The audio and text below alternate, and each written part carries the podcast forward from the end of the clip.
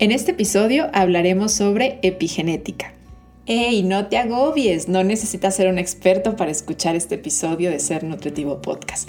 Nos iremos a platicar desde lo básico. ¿Qué es el ADN? ¿Qué información importante hay ahí? ¿Qué son los genes? ¿Cómo impacta nuestro entorno en nuestra expresión genética? ¿Qué hay del impacto del estilo de vida? ¿Y ¿Qué hay de estas pruebas genéticas? ¿Todos necesitamos hacernos una? ¿Qué información otorgan y realmente para quién es útil? Esto y muchas preguntas más aprenderemos de la mano de Ale Ponce, nuestra invitada en este episodio de Ser Nutritivo Podcast. Bienvenido. Bienvenidos a Ser Nutritivo Podcast, un espacio donde nutriremos tu hambre de aprender, crear, sentir y conectar. Soy Griselda Jiménez y junto a grandes colegas de la salud y buenos amigos, compartiremos contigo ciencia y experiencia que nutre tu ser. A pesar de que la genética es una rama de la biología que relativamente es joven, la mayoría de las personas hoy damos por entendido que en nuestros genes hay información importante.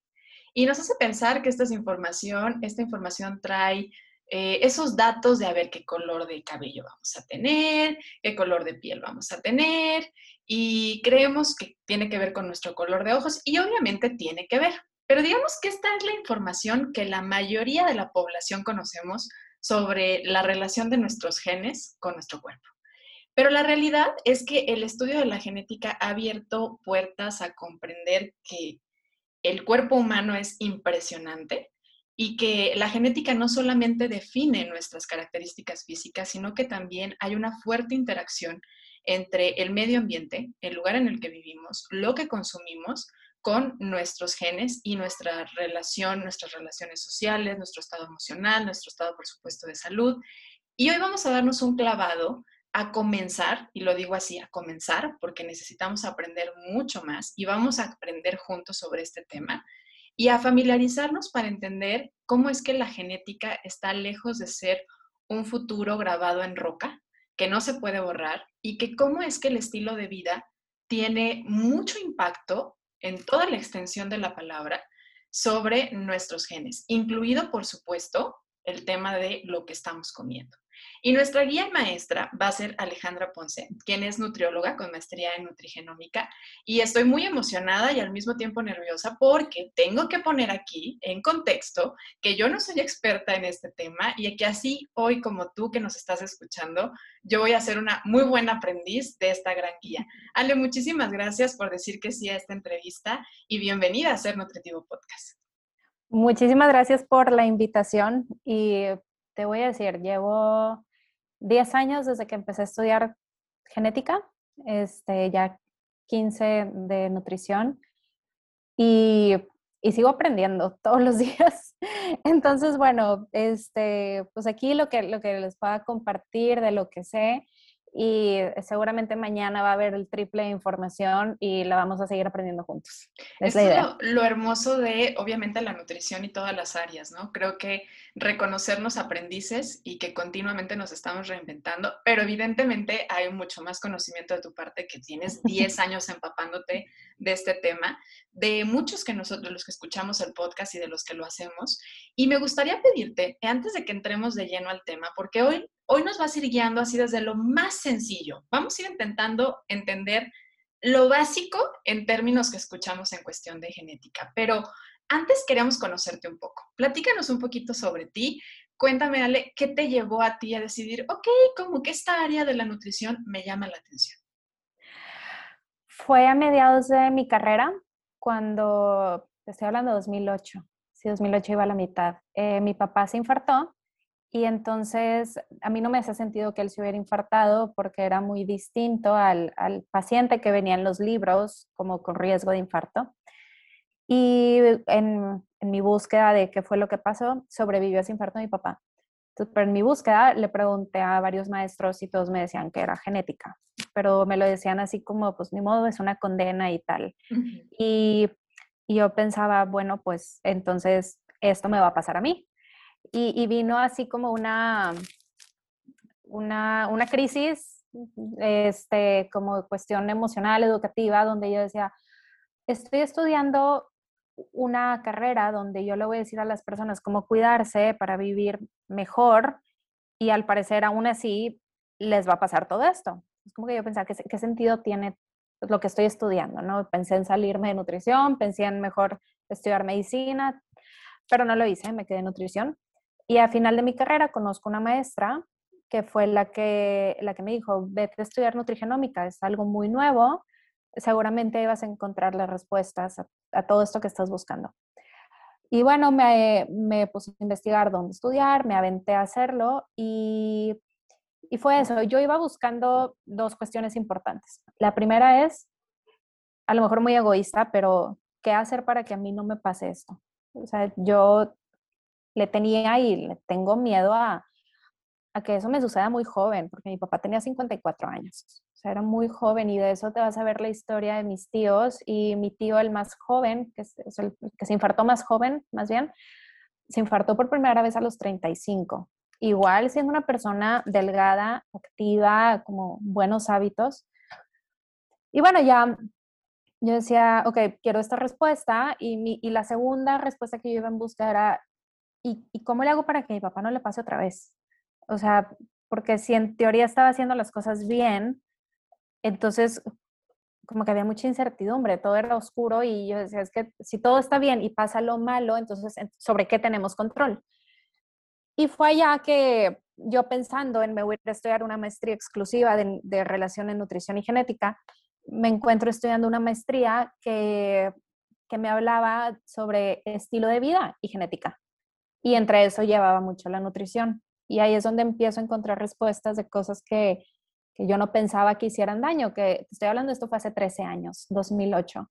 En el 2008 nadie nos hablaba, por ejemplo, de el efecto de desvelarte sobre tu corazón. Y así fue encontrando muchas, muchas respuestas donde al final dije, claro que mi papá se iba a infartar. O sea, claro, estaba o sea, la respuesta estaba enfrente de nosotros y no la, no la supimos ver. Entonces, estuvo interesante que darme cuenta que no todo era nutrición. Claro, y, no, yo creo que todo lo contrario, el, el, hecho de que dices que a lo mejor un poco como, como pensando nada más en ti, pero yo creo que de ahí surgen la mayoría de las necesidades y nuestra búsqueda de respuesta y por supuesto este tema de, de sobrevivencia y autocuidado que necesitamos, ¿no? Y de cuidar a nuestra tribu y a nuestro entorno, como es el caso de tu papá. Y qué bonito que te llevó a, justamente esta área, que creo que empieza a sensibilizarnos a todos los que nos dedicamos a, a la nutrición y a cuestiones de salud, que no solo se trata de una cosa, que no solo se trata que la salud no nada más es come bien o hace ejercicio o mantiene un peso saludable, sino que es toda la forma en la que vivimos, cómo dormimos, nuestros niveles de estrés. Y esto es lo más interesante cuando hablamos de la genética, porque creo que nos salimos de la idea errónea que la mayoría de las personas tienen, que la genética es eso, lo que ya está escrito, ¿no? Como ya tu, tu, tu destino final. Y justo que era la sensación que tú percibías y que probablemente la mayoría hasta el día de hoy percibimos sobre la parte de la genética. Y yo creo que cuando empezamos a hablar de genética, empiezan a surgir términos. Y te voy a pedir que hoy me ayudes un poco como en, en materia de diccionario, pero de una manera muy simple, a empezar como a, entender estos términos. Porque creo que pensamos en genética y decimos, ok, algo tiene que ver el ADN con la genética. Platícanos qué es el ADN y qué información importante hay en el ADN. El ADN es es nuestro código, es como estamos escritos todos nosotros. Entonces, son dos cadenas que están entrelazadas. Una de estas cadenas tú la obtuviste de mamá la, y, y, venía en, este, en el óvulo del que tú eras parte. Y la otra cadena tú la obtuviste de papá y venía en el espermatozoide que logró juntarse con ese óvulo completamente al azar. Si te pones a ver las posibilidades realmente de que tú seas tú el día de hoy, híjole, es que es una en miles de miles de millones. Entonces... Te hace sentir este, importante, muy importante. Exacto. o sea, todo, toda tu conformación es tan única y tan imposible que, que de repente tú fuiste posible.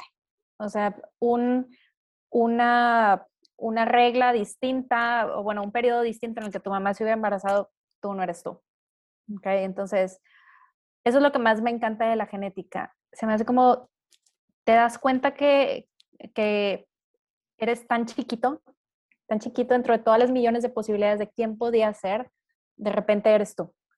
Este, pero ese es el ADN, es esta información que tú traes de mamá, que tú traes de papá. Son cadenas con información. Esta información usualmente la vemos en forma de letras, donde hay solamente cuatro letras que nos conforman a todos. A, G, T y C, que son las bases este, de, nuestro, pues, de, todo nuestro ADN. Y toda esta información viene codificada de forma muy específica. Es decir, todos en el cromosoma 1 tenemos los mismos genes. Todos en el cromosoma 2 tenemos los mismos genes. Este, y hay partes de nuestro cuerpo que todos vamos a tener igualitas. O sea, todo nuestro, todo nuestro ADN hay parte que tú y yo tenemos igualito a una persona en China, a una persona en Japón, a una persona en Rusia. Por eso al final los humanos como especie somos parecidos todos tenemos los ojos colocados en cierta parte, todos formamos las cejas, todos tenemos la nariz conectada de cierta forma hacia la tráquea, hacia los pulmones y demás, porque todo esto está escrito de esa forma. Y solamente hay menos de un 1% de todas estas letras que se pueden estar moviendo. Y ese movimiento en estas letras cae, por ejemplo, en que tú tienes el cabello más rizado que yo, en que tú tienes la piel más blanca que yo, entonces, este, justo este 1% es en el que nosotros nos tenemos que basar para saber qué nos hace diferentes. Y, y, este 1% es el que hace que reaccionemos diferente a todo lo que nos rodea. Entonces, sí, el ADN es una cantidad de información increíble, es la forma en la que tú estás codificado. Y luego cómo funciona eso tenemos mucho que funciona igual y tenemos solamente una pequeña parte que funciona muy distinto, pero ese menos de un 1% nos hace muy diferentes. Interesante, lo que nos hace humanos, pero también lo que nos hace únicos, ¿no? O sea, Exacto. escrito eso. Y ya tocaste otro punto que también creo que es importante que para quienes son nuevos en este tema podamos definir un poco qué son los genes. Entonces, a ver, ¿qué son los genes? Los genes son como estas pequeñas partes o segmentos de todo tu DNA que codifican para ciertas cuestiones. Antes se pensaba que un gen solamente servía para una cosa, ¿no? Entonces al final, pues teníamos como una cantidad finita de, codificación, porque pues cada gen sirve para una cosa y tal. Ahorita se, sabe que no, o sea, hay muchos genes que son polifuncionales. Entonces, por eso es que todos también tenemos muchas formas de, hacer, de actuar, y, y, hay gente que de repente dices, es que ¿Cómo llegaron a lograr eso? Bueno, pues tienen otras formas de genes que codifican para eso en específico que, las personas pueden hacer.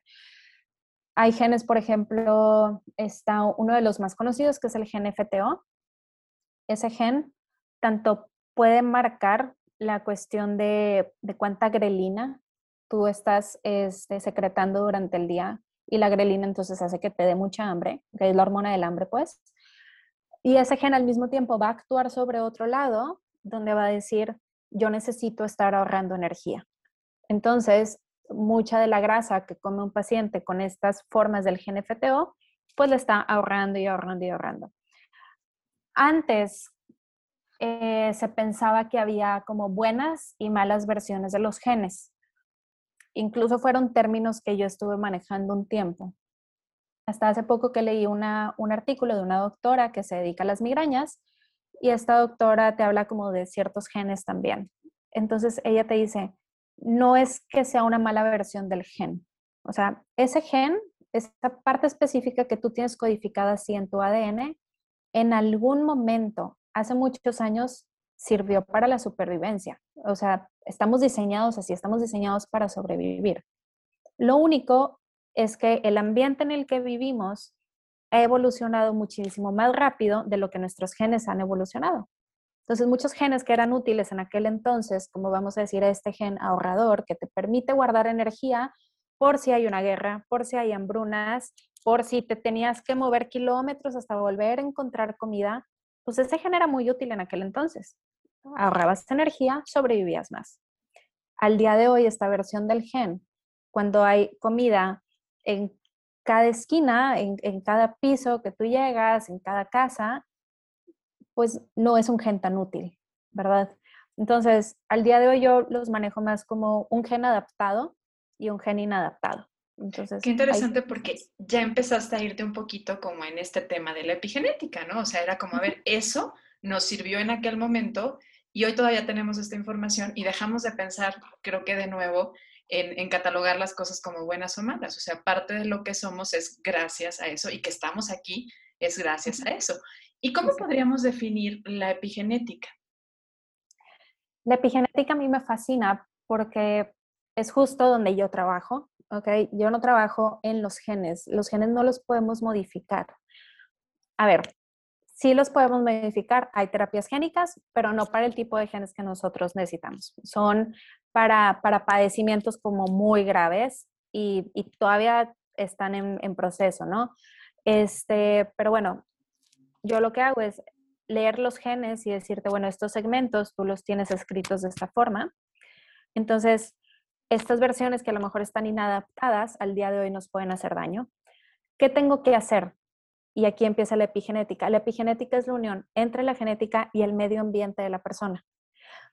Es como si fueran los genes, están escritos con tinta indeleble y la epigenética es como una capita que tú sí puedes escribir con lápiz, que puedes escribir y que la puedes borrar. Entonces, la epigenética es esta capa que está sobre los genes, por eso se llama epi, sobre la, genética, donde podemos lograr silenciar muchos genes que ahorita están inadaptados. Entonces, decir, ok, yo tengo este gen en la versión que me puede ocasionar que tenga más trombos. Entonces, híjole, imagínate eso en una paciente que está preparándose para, para un embarazo o que ya ha pasado por pérdidas gestacionales y se puede deber al exceso de trombos que existen. Entonces, ¿qué tengo que hacer yo? Intentar por medio del ambiente, que en este caso puede ser por suplementos específicos, ponerle un candado a este gen y decirle, ahorita no necesito que te estés expresando, o necesito que te quedes callado. Y esa es la cuestión. Por eso decimos, no todo lo que está escrito y la genética por eso no es una condena, podemos mantenerla calladita, silenciada. Ahorita está escrito el gen, pero no se va a presentar. Entonces, eso es la epigenética, intentar mantener silenciado esta parte de nosotros que pues, no nos conviene en este momento. Y entonces hablaste ahorita un poco de, entonces sí, el cambio que ocurre a nivel epigenética, que es el impacto del entorno sobre nuestra expresión genética, que no cambia nuestros genes, sino la forma en la que se expresan, sí es reversible, ¿no? O sea, creo que esto es un punto importante. No vamos a modificar porque no está habiendo una mutación en el gen, sino que estamos haciendo que esto no se pueda leer, ¿no? Yo en una ocasión, para mí fue muy fácil entender un poco de la epigenética justamente con este ejemplo, que es como si fuera un libro. Que tú tapes una hoja no significa que la hoja ya no está, simplemente ya no la vas a poder leer. Y esto sucede en la hora de la expresión. ¿Cómo es entonces, o qué más bien, qué impacto o cuáles son los factores que impactan sobre la epigenética? ¿Cuáles serían esos candaditos que podríamos poner en cuestión de, la, de, la, de, de la epigenética? Pues mira, ¿qué impacta para poner estos candados o no? Aquí es donde empezamos a hablar de estilo de vida, ¿ok? Eh, entonces, cuando me empecé a dar cuenta yo que no era solamente nutrición lo que iba a impactar, empecé a entrarme mucho al tema de, de estilo de vida. Y estoy tomando justo una certificación en medicina de estilo de vida. Hay cinco pilares en los que se basa nuestra salud, que son los que impactan en esta genética. Entonces es sueño, salud emocional, movimiento, o sea, no necesariamente actividad física, no necesariamente ejercicio movimiento, punto. Alimentación y el uso de sustancias adictivas. Estas cinco cosas donde sí tenemos mucha decisión impactan. Y, eso te digo que tenemos decisión porque yo sí puedo decidir, este, cambio mi, mi higiene de sueño o la mantengo igual. Voy con alguien a que me ayude a tener un mejor manejo de emociones o lo mantengo igual me muevo más o no, como esto o no como esto, este, fumo o no fumo, etcétera, ¿no? Pero después hay otros factores que impactan también y a estos se les llama factores contribuyentes. ¿Por qué? Porque como tal no tienen un efecto tan directo, pero se sabe que hay un efecto. ¿Cuál? Bien, bien, no sabemos. Y estos factores contribuyentes tienen mucho que ver, por ejemplo, con el lugar en, donde nacimos y en donde vivimos. Entonces, imagínate tú que este lugar donde tú vives este, no, te, no te permite un tránsito libre, ¿verdad? Porque siempre tienes que estar usando un coche, este, a lo mejor está muy, muy peligroso salir a caminar, no hay banquetas, la delincuencia y tal. Es un factor contribuyente porque no te permite tener buena actividad física y eso de alguna manera impacta en tu genética. Existen otros, por ejemplo, la contaminación. Es un factor contribuyente. Sabemos que daña a los genes. ¿Qué tanto? No sabemos al día de hoy medirlo.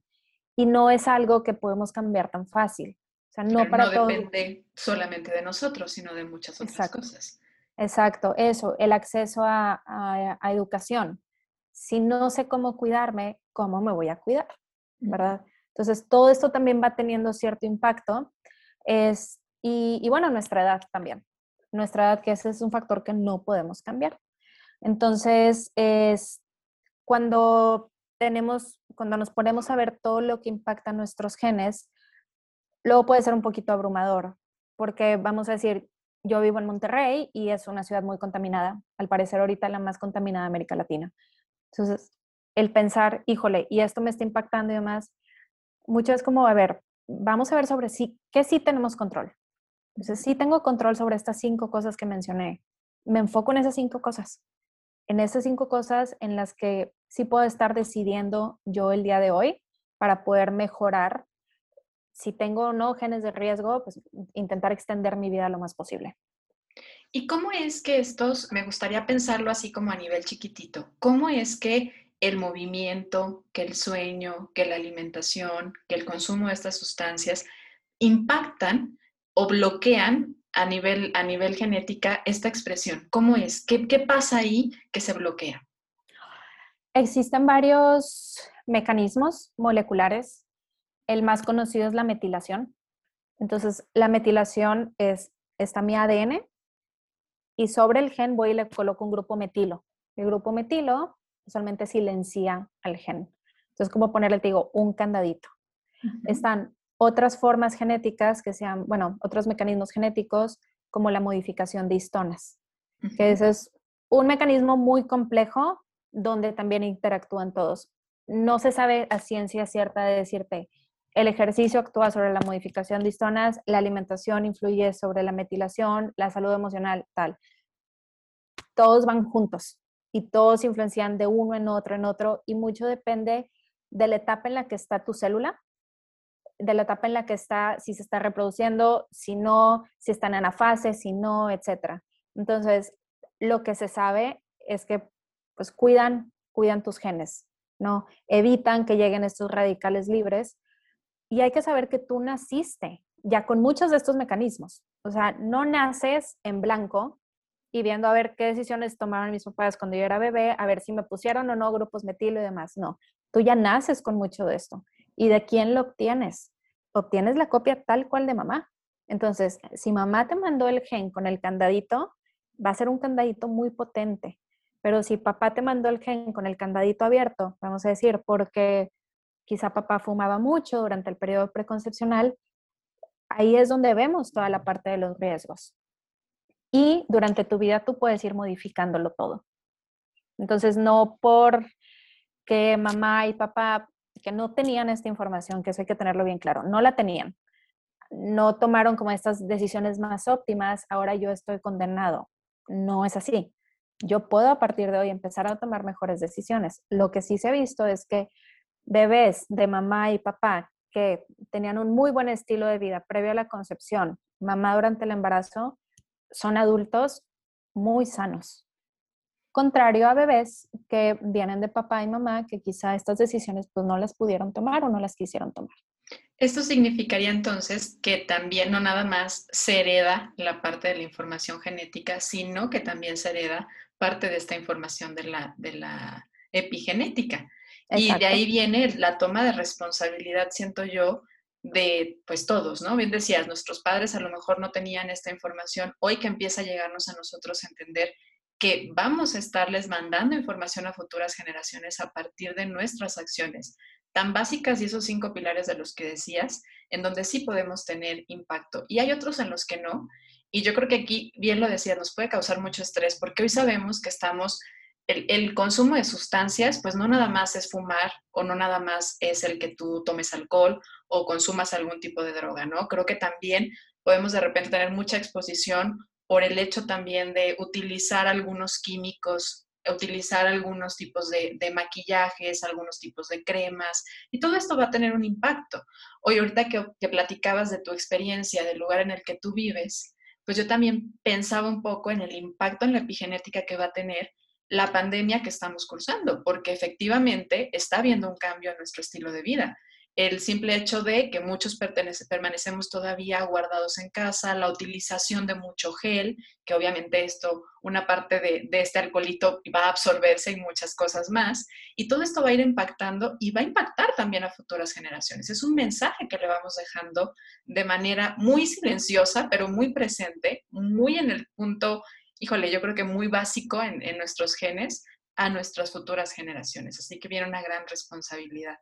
Ahora, se puede borrar y viene también la responsabilidad del adulto, ¿no? Papá, mamá no tuvieron esta información. Hoy yo sé que a lo mejor tengo esta predisposición genética a tener más apetito por la modificación que decías o este gen del apetito, pues a lo mejor voy a modular mejor la cuestión de mis emociones, el tipo de alimento que consumo y con esto tener un menor impacto. Ahora, hay muchas, em, empieza a haber, creo que en México no estaban antes tan disponibles, este tipo de, de test en el que puedes evaluar la parte de tu genética. En esta información que arroja, ¿viene algo sobre la epigenética o literal es tus genes? Literal son tus genes. O sea, no dice, ¿están expresados o no están expresados? Ahí te dice, estos son los genes que tú tienes y no habla de tu expresión. ¿Y qué información importante o para quién podría ser útil el conocer este tipo de información? Interrumpo unos segundos de este episodio para contarte que en sernutritivopodcast.com puedes registrarte para formar parte de nuestra comunidad de seres nutritivos y recibir semana a semana la información sobre los nuevos lanzamientos del episodio, así como los artículos de referencia, libros y más que nos comparten cada uno de nuestros entrevistados y además, por supuesto, cuentas que nos inspiran y que nos ayudan a nutrir física, mental y espiritualmente. Regalos, sorpresas, y muchas cosas más por formar parte de nuestra comunidad de seres nutritivos. Visita sernutritivopodcast.com y regístrate para ser parte de nuestra comunidad. Ahora sí, regresamos al episodio.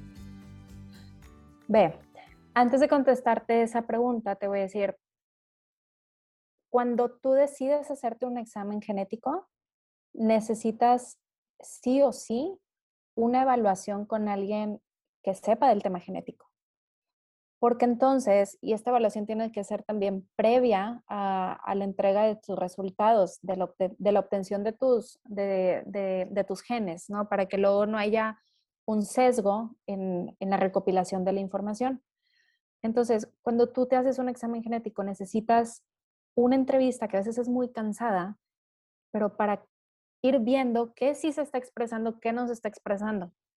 Incluso en esa entrevista no, no sustituye a la historia clínica, pero es un poquito más profunda que la historia clínica, porque necesita saber de dónde viene el paciente, qué riesgos ha, qué riesgos ha habido en su familia, cómo ha estado él, qué riesgos ha presentado, conocer todo su ambiente, saber cómo está impactando en sus genes, para que ahora sí, una vez que tú tengas la información de los genes, puedas decir, puedo actuar así, de esta manera, de esta otra, sobre estos genes que al parecer ya se están expresando. Oye, estos genes no los tienes expresados aún. ¿Cómo hacemos para que no los expreses? Tú no los tienes expresados, pero ¿qué tal tu papá, que desde muy joven tenía los lípidos en el cielo? O sea, tu papá por alguna razón lo superexpresó y tú hoy estás haciendo todas estas cosas sin querer, que han evitado que se expresen, bueno, pues tienes que seguir así y tienes que seguir con, a lo mejor si todos se hacen un perfil de lípidos una vez al año, tú lo cada nueve meses. O sea, estate más atento porque tu riesgo va a que se aumente. Vamos a ver si lo podemos mantener lo más bajo posible. Entonces, no se lee la epigenética en estos exámenes, pero sí necesitas, al escoger uno, alguien que sepa de genética para que te evalúe previo a. Y entonces te pueda dar recomendaciones muy específicas. Y esa es la cuestión con estos exámenes. Cuando los pacientes se los hacen, buscan, buscan ya la información que, la, que puedan aplicar para toda la vida.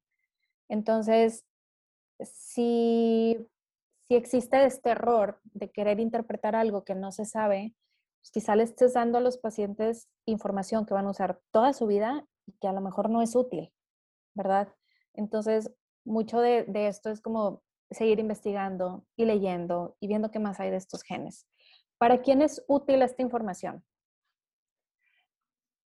Yo te quisiera decir que para todos, pero no te puedo decir que es para todos.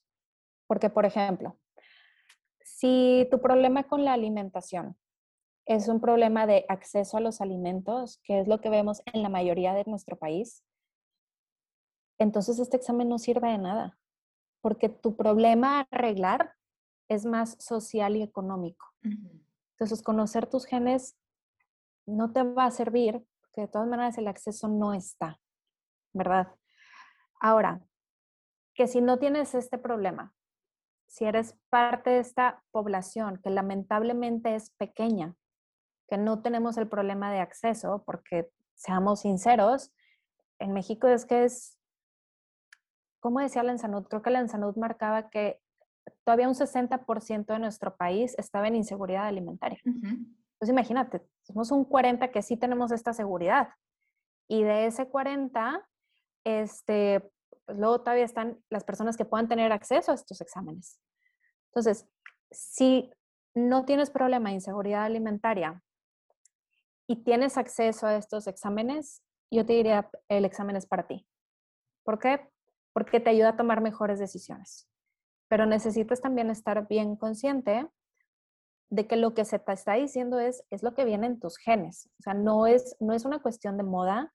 Si se te está diciendo, oye, tú no oxigenas bien, es porque en realidad eso, está, eso va a pasar y está pasando ahorita con tus genes. Entonces, necesitamos que durante toda tu vida tú lleves a cabo todas estas acciones que te ayuden a quizá mejorar tu oxigenación.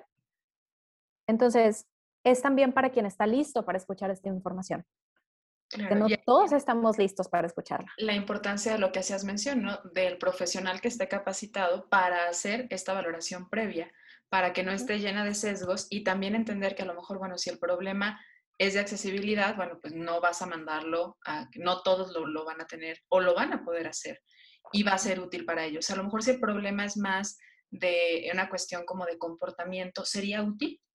Exacto. Ahí sí sería Ahí sería útil, exacto. También, por ejemplo, me han escrito pacientes y me dicen, oye, tengo eh, insuficiencia renal crónica, etapa 2-3. ¿Ese examen es para mí? No. O sea, ya hay mucho daño en tu cuerpo. Este examen no nos va a servir para indicarte un tipo de dieta, porque la dieta para IRC es muy específica. No es para tus genes, es para tus riñones. O sea, ya ni siquiera es para mantener, exacto, o sea, no es para mantener tus genes bien. Ahorita lo que nos importa es que el órgano, el órgano continúe de aquí a que consigues un trasplante, de aquí a que mejores un poco y tal. Entonces, cuando hay enfermedades crónicas que se están agudizando, tampoco. Y entonces ahí también está esta parte de, de ser muy sinceros con las personas, porque mucha gente piensa en genética y piensa, esto es magia, esto es lo último, esto me va a curar. No es así, no es así. O sea, al final damos recomendaciones que dentro de lo general caen en cosas muy específicas que no aplican en muchas ocasiones para padecimientos como crónicos y agudizados, ¿no? Como por ejemplo un paciente con cáncer y en quimio. No, o sea, esto no es para ti, no ahorita. Cuando ya llegues a una etapa de remisión y quieres, ya se pasó el padecimiento agudo que estabas, viviendo, ok, ya podemos quizá enfocarnos un poquito más en, este estilo de vida para entonces tener como callados todos estos genes. Pero en este momento de tu cáncer, de tu quimio, es importante sacarte de eso.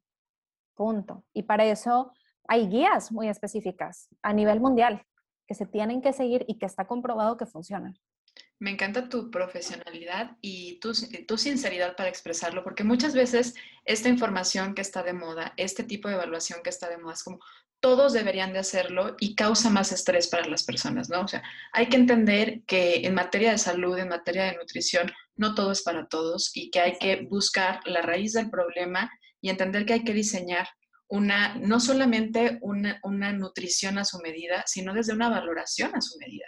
Sea, esto es parte de una evaluación y no y de ahí va a surgir además un, un tema de, de, de, poder hacer una interpretación y con esto dar al paciente un diagnóstico y poder hacer un, un tratamiento. Pero todavía falta, porque también llega la persona que va y se hace este estudio y jamás lo convierte a un estilo de vida. O sea, ya tiene ahí descrito como de la actividad física que te conviene, el tipo de alimentación, los nutrimentos, pero ahí se queda, ¿no? Y es, hay que traducirlo, hay que traducirlo a un, a un estilo de vida. Esto no sustituye al acompañamiento de un profesional que te vaya guiando. Y simplemente para poder hacer un diagnóstico desde una perspectiva distinta o más amplia. Yo ni siquiera diría distinta, creo que más bien más amplia, pudiendo, logrando ver cosas que a veces en la consulta, en, un, en una simple valoración, no podríamos ver sin esta información. Y estamos por entrar a la recta final del episodio, pero me gustaría regresarme a esos cinco pilares de los que hablaste, que yo creo que, bueno, creo que conozco la respuesta que me vas a dar, pero bueno, ¿cuáles serían como las recomendaciones más básicas sobre esos cinco pilares? Y creo que entra el, el, el, famoso depende que decimos muchos nutriólogos, ¿no? Porque todo tiene que ser justo a la medida. Pero bueno, ¿cómo impactaría el tema del sueño en la epigenética? ¿Cómo impactaría o qué tendríamos que cuidar en materia de alimentación en la para cuidar nuestra epigenética? Vean, ¿cómo impactan? Impactan de impactan sobre pues digo, sobre la epigenética sí, pero de la forma en la que nos ayudan a aumentar nuestra resiliencia. Ya sabes, la resiliencia usualmente la conocemos como una cuestión emocional. Uh -huh. ¿Qué, ¿Qué, tanto soy capaz de reponerme a que me cortaron, que tuve una depresión y tal? Y sí, eso es resiliencia, pero también está la resiliencia física. ¿Qué, qué tan capaz es mi cuerpo de, de reponerse a, a, todo esto que me está llegando, ¿no? A una, a una enfermedad, a una pandemia, a un accidente. Entonces, estos cinco pilares van a actuar sobre nuestra epigenética, haciendo que ciertos genes pues no se estén expresando tanto y yo pueda sí sobreponerme y sí continuar con, como con mi vida mejor y tal, ¿no? Entonces, ¿cómo impactan, por ejemplo, cuestión del sueño? Hay personas, eh, y seguro tú conoces a alguien que es así, que super morning persons, desde la mañana están al 100 y tal, pero no te aguantan ni un solo desvelo. Uh -huh. Está el otro, que te aguanta cañón los desvelos y aún así en la mañana está súper pilas. Pero está el otro que te aguanta cañón el desvelo y el día siguiente está que no puede. O sea, no, no, no, no existe y no existe como por 12 horas. Entonces, todos estos son genotipos distintos de, de un mismo gen, del gen clock, que es el que nos dicta los ciclos de sueño. Si eres morning person, si eres como night owl o si estás en el inter de estos dos. Entonces, ¿cómo impacta el sueño sobre nosotros? Depende de la forma genética que tengamos. Ahora, híjole, no sé la forma genética que tengo. ¿Qué tengo que hacer? Ahí sí te vas a las recomendaciones generales. Tienes que dormir entre 6 y 8 horas. Tienes que intentar dormir antes de las 11 de la noche. ¿Para qué? Para que la melatonina se logre secretar bien. Y despertar temprano con luz del sol. Entonces, eso a todos nos va bien hay gente a la que sí le podemos decir, te puedes desvelar un poquito más. Claro. Te puedes despertar un poquito más tarde. Y también a lo mejor en el autoconocimiento se va dando este tipo de recomendación. ¿no? Habrá quienes ya se habrán identificado con alguno de los tres grupos que decías y logramos identificar a lo mejor parejas, hijos y todo alrededor, ¿no? Porque pues Exacto. nos damos cuenta a partir del comportamiento. Y, y, eso también, ay, perdóname, perdóname. No, no, no, dime, dime, sí. Um, te digo, y eso también nos, nos dicta ciertas cuestiones hacia riesgos, ¿no? Entonces tenemos este paciente que a lo mejor es del genotipo Night Owl y efectivamente se desvela y te dice yo solamente duermo cinco horas y estoy al 100 y tal. Y tú le tienes que ir a decir, ok, sí, porque así está programado ese gen, pero el hecho de que tú duermas cinco horas va a impactar sobre tu energía el día siguiente. Entonces, ve lo que estás haciendo y el día siguiente te estás tomando cinco tazas de café. Esto no es saludable. O sea, él, al ya no poder estar despierto, aumenta su resiliencia con un factor externo que es el café. Entonces, lo que le tenemos que ayudar a esta persona es decirle, necesitamos que seas muy estricto con tus horarios de sueño y empieces a dormir más temprano, porque por tu forma genética tienes un poco más de resistencia a la melatonina. Hay que romper esa resistencia. Y es donde podemos entrar con suplementación específica por periodos. Decirle, vas a tomar melatonina con un horario muy específico, rompemos esta resistencia, te vas a dar cuenta que duermes mejor. El día siguiente ya no vas a necesitar cinco tazas de café, porque resulta que además el café lo metabolizas lento. Y más de una taza y media está dándole cañón a tu corazón y el riesgo de hipertensión está a la vuelta de la esquina. Entonces, ves como un gen se va conectando con otro, donde tú puedes ir cambiando todo el paciente, ¿verdad? Entonces, así es como vamos funcionando, este, que nos, dedicamos a esto. Necesitamos poder explicarle a los pacientes cómo se conecta un gen con otro y luego cómo esto tiene impacto sobre él. Entonces, después te vas a la parte de salud emocional. Dices, ok, ¿cómo impacta la salud emocional sobre mi epigenética? Claro, porque están todos estos pacientes que a lo mejor en el gen COMT, que es el que habla sobre eh, la hidrólisis de como todos estos eh, factores de estrés, ¿okay? Entonces están estos pacientes que ese gen funciona muy lento. Entonces, eh, lo que te causa estrés a ti, a mí me lo causa el triple. Entonces, digo, soy, soy muy aprensiva, soy muy aprensiva y siempre estoy estresada y tal. Que un paciente comprenda que así está programado, le quita cierta culpa. Claro. No eres tú o sea, así estás programado, estás programado para ser así, ¿qué tienes que hacer?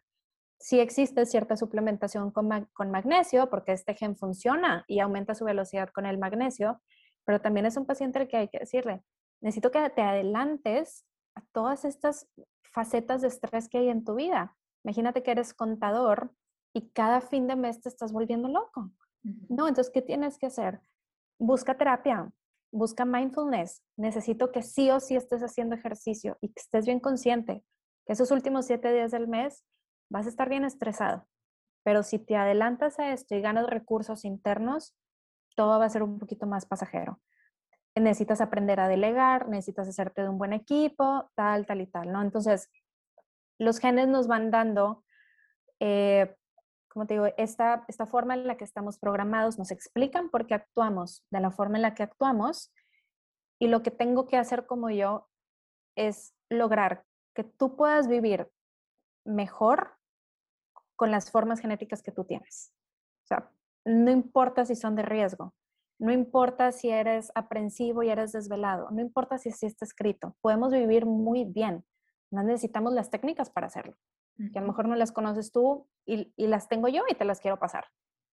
Y me encanta escuchar porque además siento que puede ser o un círculo vicioso si es que no lo conoces, o un círculo lleno de virtudes si es que lo conoces, ¿no? Porque empiezas a lo mejor a regular o a tener más presente el, tu periodo de sueño y tal vez vas a modificar tu consumo de estas sustancias como la cafeína y a lo mejor si dejas de tomar café dejas de consumir la galleta extra que consumes con el café y mejoras tu alimentación y como no te sientes todo bajoneado todo el día, entonces tienes chance de hacer actividad física y tienes a lo mejor menos sensación de explosión a nivel emocional, ¿no? Es como una cosa ayuda a arreglar todas las demás cosas y, y también a la inversa, o sea, uno de estos factores puede contribuir a todo lo demás.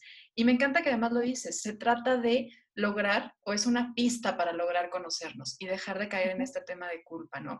¿Cuántas mujeres nos identificamos con que somos así? Bueno, las nutriólogas además tenemos este sello, ¿no? De ser aprensivas, perfeccionistas, o sea, es parte como creo que de lo que piden para poder ingresar a la carrera y a lo mejor lo tenemos, pero si lo reconocemos, no, no caemos en la culpa de tenerlo, lo aprovechamos a nuestro favor y vamos buscando que en nuestro día estas acciones nos ayuden. Porque tal vez el ser perfeccionista o ser muy cuidadosa nos permita hacer nuestra profesión de muy buena manera. pero también puede ser un arma de doble filo si no sabemos gestionarla. Entonces, qué interesante ver que nuestros genes y conocer nuestros genes puede ser un aliado si nosotros modificamos también nuestro comportamiento, porque no nada más se trata de conocerlos y ya, y verlo como algo que ya está escrito. Y ahora sí, Ale, vamos a entrar a la recta final. Te platico que en Ser Nutritivo Podcast creemos que la nutrición es algo que necesita trabajarse en tres pilares, en el tema de nutrir nuestra alma, nutrir nuestro cuerpo y nutrir nuestra mente. Y nos gusta darnos ideas, nos gusta conocer a nuestros invitados desde esta perspectiva y conocer cómo es que ustedes se nutren. Entonces, cuéntanos, ¿cómo tú, Ale, disfrutas nutrir tu cuerpo? Fíjate, me encanta desayunar, pero necesito un desayuno que sea muy tranquilo. Entonces, eh, imagínate, tengo un niño de dos años, nueve meses, entonces pues en las mañanas estoy a las carreras y encontré la forma de disfrutar muy bien mi desayuno y desde un día antes ya dejo todo listo para mi desayuno. Ya dejo la cafetera programada, me encanta el jugo de naranja, dejo las naranjas cortadas, me encanta prepararme este huevito. Entonces ya dejo todo, este, los huevos en un plato con la verdura picadita y el pan en el tostador. Pues imagínate que eso hago en la noche. Para en la mañana despertarme y picarle así, pa, pa, pa, pa, pa. Y luego nada más servir todo y listo, está y entonces me puedo sentar a desayunar tranquila, disfruto increíblemente mi desayuno, es mi comida favorita del día.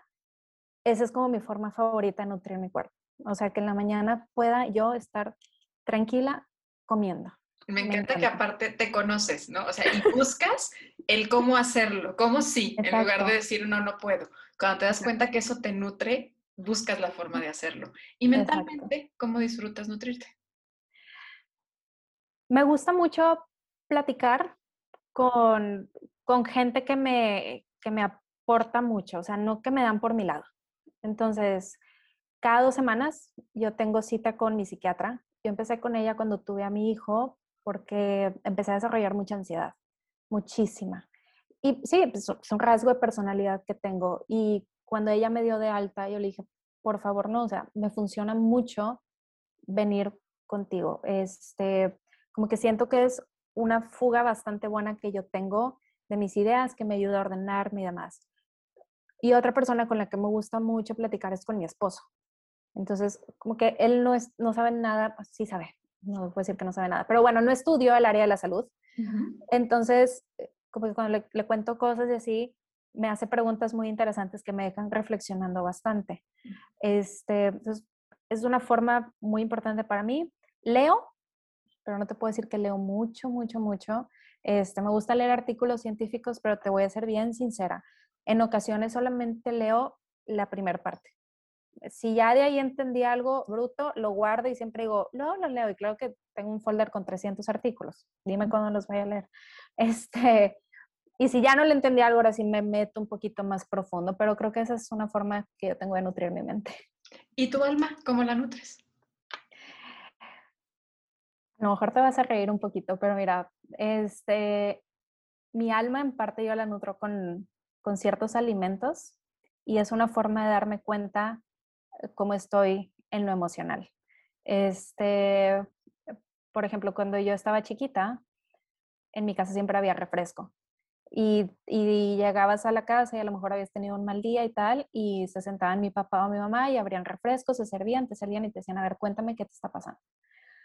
Entonces, yo he relacionado eso, como la ingesta de refresco con como este momento en el que me puedo desahogar, puedo contar y tal. Me gusta tomar refresco. Y cuando empiezo a tomar un poquito más, me doy cuenta que me está haciendo falta, o sea, que, algo está mal en mí. Entonces, así he logrado identificarlo. Soy, soy espiritual. Este, no te puedo decir que soy muy religiosa, porque no me gusta pensar que, que mi papá viene y me visita de vez en cuando. Él falleció en el 2019 en un segundo infarto. O sea, sí vivió 11 años más. Entonces, de pronto me gusta ponerme a platicar con él. Y, siento que eso como que me llena mucho, me, me abre mucho. Y recientemente, eh, con esta cuestión de la pandemia y tengo este rasgo de personalidad que tengo un poquito más ansioso, yo sentía que necesitaba estar haciendo cosas, trabajar y tal, escribí un libro y ese libro habla justo de todo lo que platicamos el día de hoy, este, de genética, de estilo de vida y todo va en torno a la historia de mi papá. El libro se llama Tiempo Extra y yo creo que nunca me había sentido como tan cerca de él como cuando estuve escribiendo el libro, porque muchas veces era una reflexión de su vida. Este, entonces fueron cinco meses de estar sentada con él platicando sobre su vida, sobre escribir mis pensamientos desde, la, desde el punto de vista hija, pero desde el punto de vista nutrigenética también. Y, y creo que fue algo muy bonito.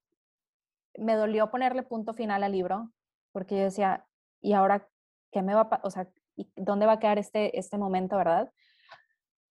Pero, pues no sé, como que, no sé si, si has pasado por el, eh, la pérdida de alguien cercano, pero de alguna forma se hacen, se hacen presentes. Entonces, mi forma como de, de alimentar mi alma es pensar que estas personas que he perdido, mi papá y mi mejor amiga, siguen estando presentes de alguna forma conmigo y me doy mi tiempo para platicar con ellos. Qué bonito, que de verdad se me enchinó la piel y, y, en toda, o sea, creo que mucho aprendizaje desde la forma en la que te nutres espiritualmente que comienzas diciéndonos de, del refresco, ¿no? Porque a veces como nutriólogas como, no, eso no, a ver, la comida tiene muchas veces una connotación de experiencia que nos recuerda a personas importantes y en lugar de, de bloquearlo, entender que puede ser un recurso un recurso que nos puede recordar que tenemos la necesidad de nutrirnos en esa área, ¿no? En tu caso, a lo mejor con el tema muy espiritual. Y qué padre además que te animaste a escribir un libro y que fue parte de, de tu sanar esta, este punto y vamos a, a, compartirlo y a leerlo además. Gracias, gracias. Siendo justo hablando de libros, un libro de la vida en Ser Nutritivo Podcast. Este libro de la vida son frases para futuras generaciones. Queremos dejarles en frases, no nada más en nuestra epigenética y nuestra genética que les daremos a nuestros hijos, sino hay un mensajito para quienes no sean de, nuestra, de, nuestro mismo linaje. Platícanos qué te gustaría poner en ese libro de la vida. ¿Qué frase te gustaría decirle a futuras generaciones? Si en algún momento te llegan a diagnosticar con alguna enfermedad, no estás enfermo no, no te pongas esa etiqueta de, que estás enfermo. Creo que todos tenemos el derecho y lo podemos ejercer de vivir una vida muy feliz y muy sana si, si, así, lo, si así lo queremos. Eh, un diagnóstico no te, da, no, no, te da tampoco una condena. Eh, y hay muchas cosas que están en tus manos que puedes hacer para vivir muchísimos años con mucha plenitud. Entonces, no, no te pongas una etiqueta de una enfermedad porque alguien te dé un diagnóstico.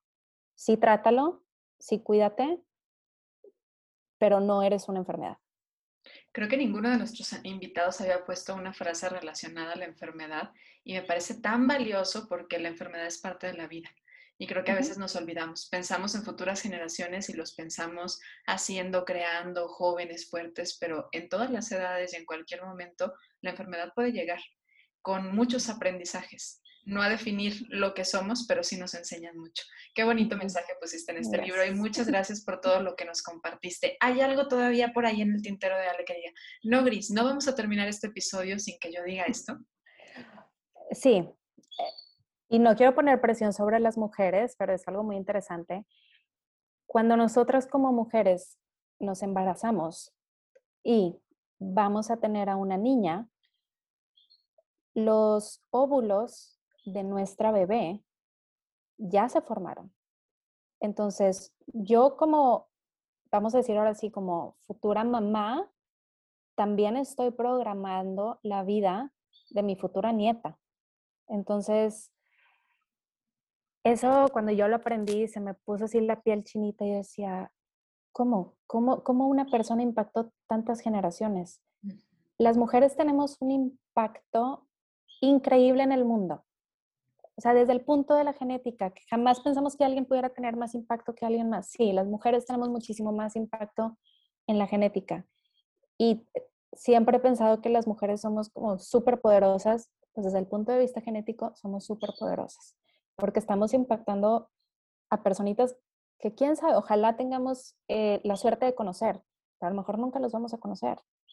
Entonces, como mujeres, vamos a cuidarnos, vamos a cuidarnos porque el futuro de, de nosotras depende de nosotras.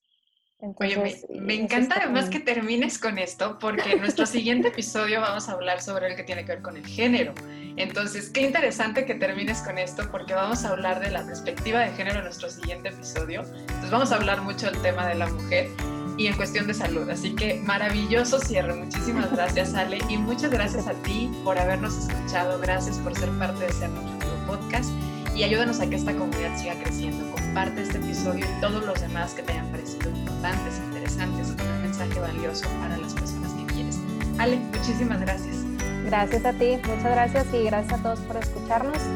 Feliz de haber estado aquí con ustedes hoy. Muchas gracias, Ale. Gracias y nos escuchamos el próximo jueves.